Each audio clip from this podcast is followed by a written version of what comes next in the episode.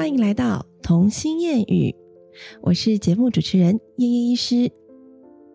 我今天呢要讲的这个主题呀，就是可能在前一阵子有跟朋友在聊天的时候讲到，就是好像我的小孩们会出现一些固着性的行为，就是很难去帮他纠正回来，他会有一些很。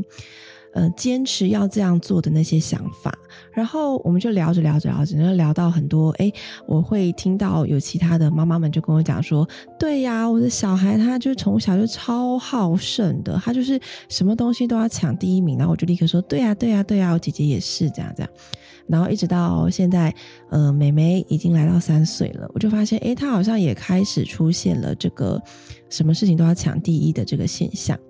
于是我就去思考啊，然后去搜寻一下，就是他们呃三岁这个年纪左右的一些心理层次的表现。那就是在我在两个小孩的实际经验的体悟上啦，所以我想要分享一些小故事给你们听。大概是在姐姐三岁左右开始，真的很明显哦。在那之前呢，她可能就是诶。凡事都可以，呃，很随和啊。你跟他说这样这样这样这样，他都是都 OK 的，可以顺应大人的脚步来过生活。但是真的到这个突然间好像很懂，自己觉得很懂事的年代，可是对我们来说还是一个什么都不懂，就是这个很尴尬的三岁冲撞期。姐姐就开始很明显的出现一些，她凡事都是要抢第一这个行为，很爱竞争，什么东西都是她一定要比赛，她一定要得第一名。比如说，他要第一个换衣服，不能是妈妈先换衣服，一定出门的时候就是一定要先换好他，才能换我们其他人。那第二个就是，比如说，呃，我们要吃饭，他一定是要第一个坐到椅子上，第一个吃第一口饭，或者是第一个夹菜的那个人。洗澡他也是要冲第一个，就是我一定要第一个洗，你们先洗好，我才能洗妹妹。之类的，就是常常会有这样的行为出现，尤其是我前几集好像有稍微提过一个很困扰的一个行为，就是姐姐她三岁过后跟持续一年多，到最近才比较改善一点。她每天早上都觉得她是应该要第一个起床的，就算我要先起床帮她准备书包或者是准备早餐。他也是很生气，他觉得他就是要先起来，我才能起来去做这些事情。他宁可坐在旁边看着我，陪我做早餐也好。然后或者是他进到客厅，他就是灯一定是要他开的，不能是我开，就是会有这些很强迫性的行为。我一开始也不太能够理解。那在这中间，我其实也试过很多跟他沟通的方式。我相信，我不知道，嗯，你们有没有遇到这样的状况？可能有些小孩，有些你们听众的小孩还没有来到三岁的阶段，可能已经提早出现这样的行为，或者是你们小孩可能真的是天使宝，就是狼狼鹤那一种，就是好像也没出现这样的问题。但是我至少在我身边的朋友，不管是哪一群的朋友。都有听到这样类似的情况，所以我就觉得说，嗯，这对他们来说好像是一个蛮蛮就是合理的行为，你知道吗？但是在当下，我还是会想说，要怎么办法去各个击破它，因为有时候会造成我生活上的很大的不便嘛，对不对？毕竟有时候我得。早一点起来泡奶奶给他们喝啊！万一他已经起来了，然后又要哭又要抱，结果我也没办法泡奶奶，然后妹妹又肚子饿，这样该怎么办？所以我就觉得很困扰。于是我就在这一年多的时间，我试过在他身上很多个方法，包括我一开始就会可能很，因为毕竟他是老灵魂嘛，我一直讲他是老灵魂，其实很好沟通的。就有时候跟他看着眼睛，然后好好坐下来跟他讲，我会跟他讲说。姐姐，我其实没有要比赛的意思。每个人起床了就是起床了，妈妈起来是要做很多事情，我根本没有想要当第一名。如果可以的话，妈妈好想要最后一个起来，我好想要一直睡觉。我没有要跟你比赛啊，所以你不用这么紧张。然后，或者是呃，姐姐，我们吃饭就是吃饭了，没有人第一名吃饭就会比较厉害或什么的，没有，我们是大家要坐在一起开始吃，这样子才会很开心之类的啦。就是我会在各个观点都会提醒他这件事情，说没有人要跟他比赛，大家都在过自己的生活。那当下他其实对这句话的接收度其实没有我想象中的高。我本来以为我讲完之后他。其实都可以稍微冷静个几分钟。可是可能他在吃饭吃到一半，又会突然间想起来，就说：“可是我就是想要第一个吃饭呐。”你知道吗？就是这个，他会陷入无限回圈的这个情节，也代表了是说，我可能没有同理到他，我可能没有去真正理解到他为什么这么做，所以他一直心里有个坎过不去，他就会无限的回圈，无限的绕圈圈。很多的小孩应该也都是这样，就是你可能会发现他，呃，我就是要吃这个，我就是要玩这个玩具，然后妈妈就说好，那可是今天不能买或什么的，他就哇就更爆炸。那其实当下他是小孩的心里应该是觉得他很委屈，他想要告诉你，他用尽全力告诉你他的想法，但是没有被认同，所以他就会更崩溃。因为我已经尝试要告诉你了，所以像是姐姐如果跟我在外面看到漂亮的玩具。我从小就会说，看，啊比如说，妈妈，你看那个钥匙圈好漂亮哦，我们可以买这个吗？我就会说，哇，真的很漂亮哎，你很想要是不是？他说，对啊，我很想要，然后就会请他回想。你看你的书包上面挂了几个钥匙圈呐？而且你是不是还有好几个在抽屉里面还没拿出来？哎，你的抽屉里面有什么钥匙圈？然后就是把它拉开，然后去回想，他就会说：哦，对哈，我的抽屉里面还有一个爱心啊，还有一些呃那个小玩偶的钥匙圈，我都还没拿出来用。我就说：对啊。那讲完之后，我也没跟他说不能买，那他就会跟我说：好吧，那如果我其中哪一个爱心的那一个如果坏掉了，我就要来买这个，好吗？我就说哦，好啊，那我们爱心的用坏了，我们再来挑一个你最喜欢的好了。然后这件事情就完结了。我觉得就是姐姐呃这方面的理解力都还蛮 OK 的。就是我会顺着她这样子讲，然后她也会自己决定说，嗯，我现在就先不用买，以后再说。像前阵子有一次我真的蛮感动的，有一次就是我忘记带她去哪里玩，然后在那个玩的那个景点地方旁边都会有一些要卖东西的嘛。那在卖东西的地方，就看到一只很漂亮的 unicorn。你知道，他对那个独角兽是非常的宠爱成痴，就是那个《My Little Pony》这个卡通里面的每个角色，然后甚至每一集的每一个情节，他都。背得一清二楚，甚至他可以跟美美就两个人没事一边玩玩具，然后一边在聊说，你知道吗？Applejack 他怎样怎样，他有一只狗狗，然后 Rainbow Dash 他是住在哪里来，就是会讲里面的角色他们在干嘛，跟住的环境全部都背起来这样。所以我觉得他就是非常喜欢 Unicorn 嘛。那那一次我就在那个玩具店里面看到一只非常漂亮的彩色的独角兽，那一只我自己觉得很漂亮，我都觉得很想要抱抱它。然后我就想说，嗯嗯，来小小的测试好了，就我就故意搓它，就哎，姐姐，你看那边有一只好漂亮的 unicorn，我们过去看一下好不好？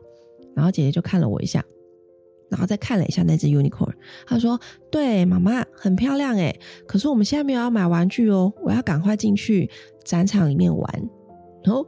我就说哦，你没有想要去看一下吗？他就说，对啊，要等我们家的玩具捐出去了一个，或是用坏了一个，我们就再来买，好吗？然后就拉着我就直接往展场那边去了。我当下就觉得说，到底谁是妈妈，谁是小孩，你知道吗？就是对，所以我一直说他是老灵魂，就是这个意思，因为他其实真的很好沟通，但只是在这件事情，就是他抢第一件第一个去做这件事情的这个情节，他一直卡关。那我第一个方式看起来就是失败了嘛？我一直提醒他说没有人要跟你比赛这件事情，看起来就完全没有 get 到他的心中切中要领，就是他没有办法觉得被同理，所以他会继续在那无限回圈。好吧，那我就一阵子之后这个看起来失败了，再换一个方式，我就会跟他讲说：哦，你知道什么是赢吗？什么是输吗？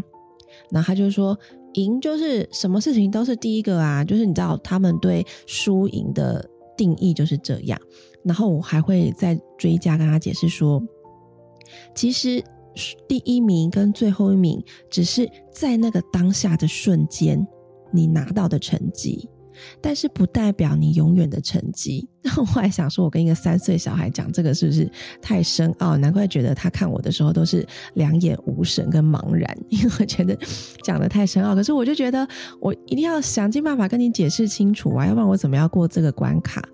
那我还跟他讲很多人嘛，我就跟他说，其实啊，你在比赛的过程中啊，你有多努力，你有多用心，你如果说非常非常的假设你考试，如果你非常非常努力了，你今天什么书都念了，但是你考不好，我觉得你那个努力的过程，你还是第一名，你是我心中的第一名。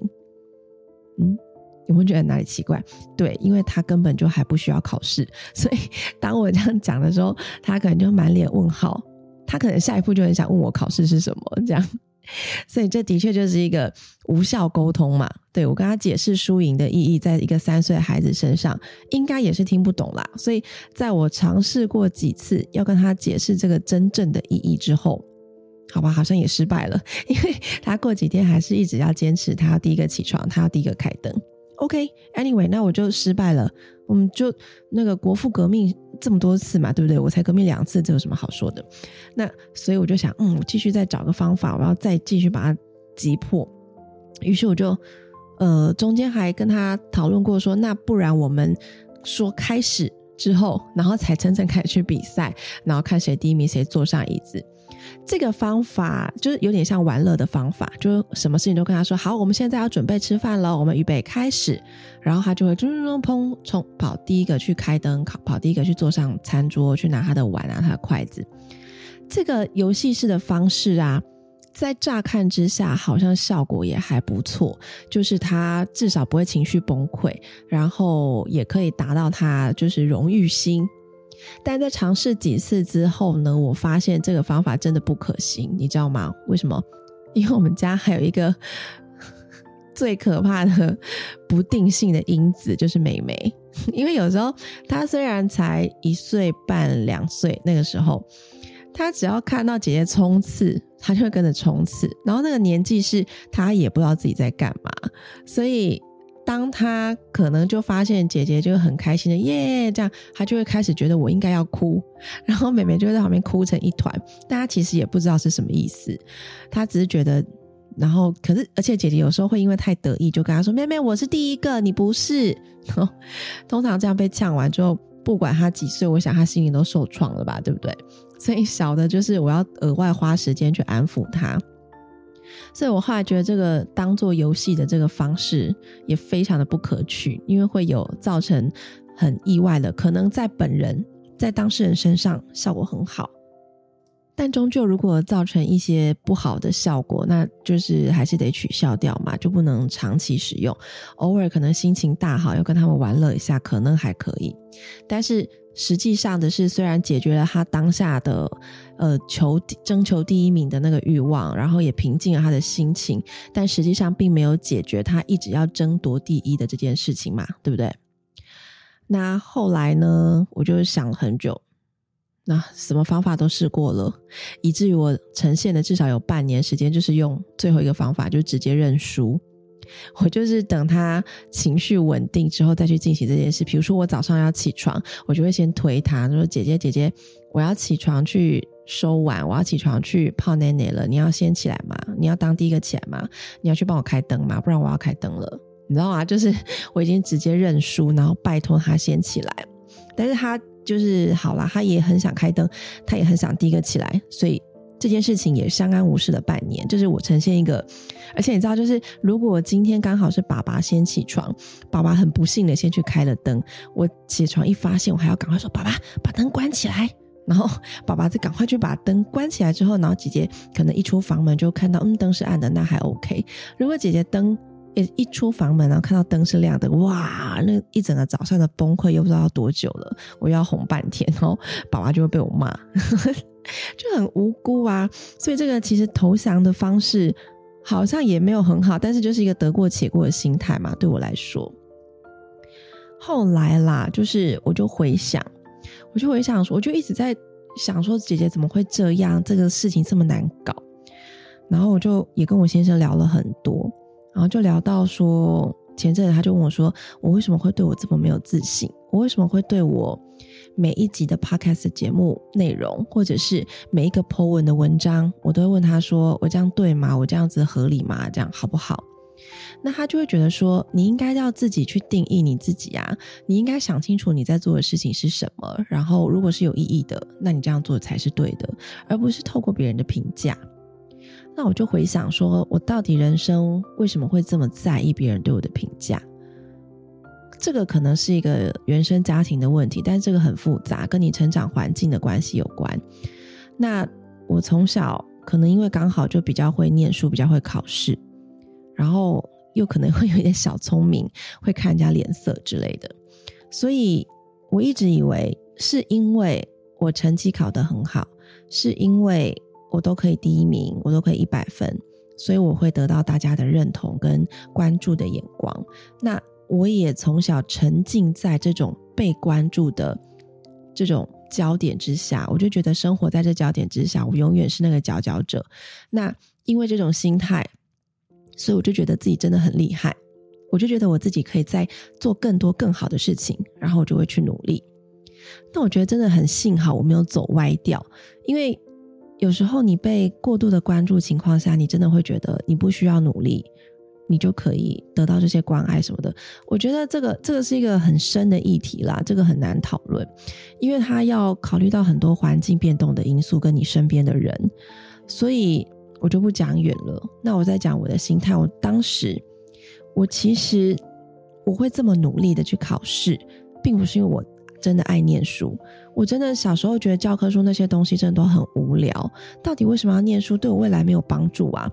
就像 我现在就会不小心跟我朋友们讲说，因为他们可能上国中嘛，在上三角函数什么的，我就说，是学会三角函数，你去那个 Seven 买东西还不是刷卡，你也不会去算钱，然后顶多就是打折，你知道自己应该就是这笔钱多少钱而已啊。你现在知道三角函数对你未来有帮助吗？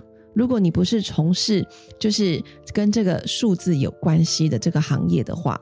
真的帮助很少啊！如果像我只是一介平民，就是一个家庭主妇，或者是我只是在呃看诊，我根本就不需要三角函数啊，对不对？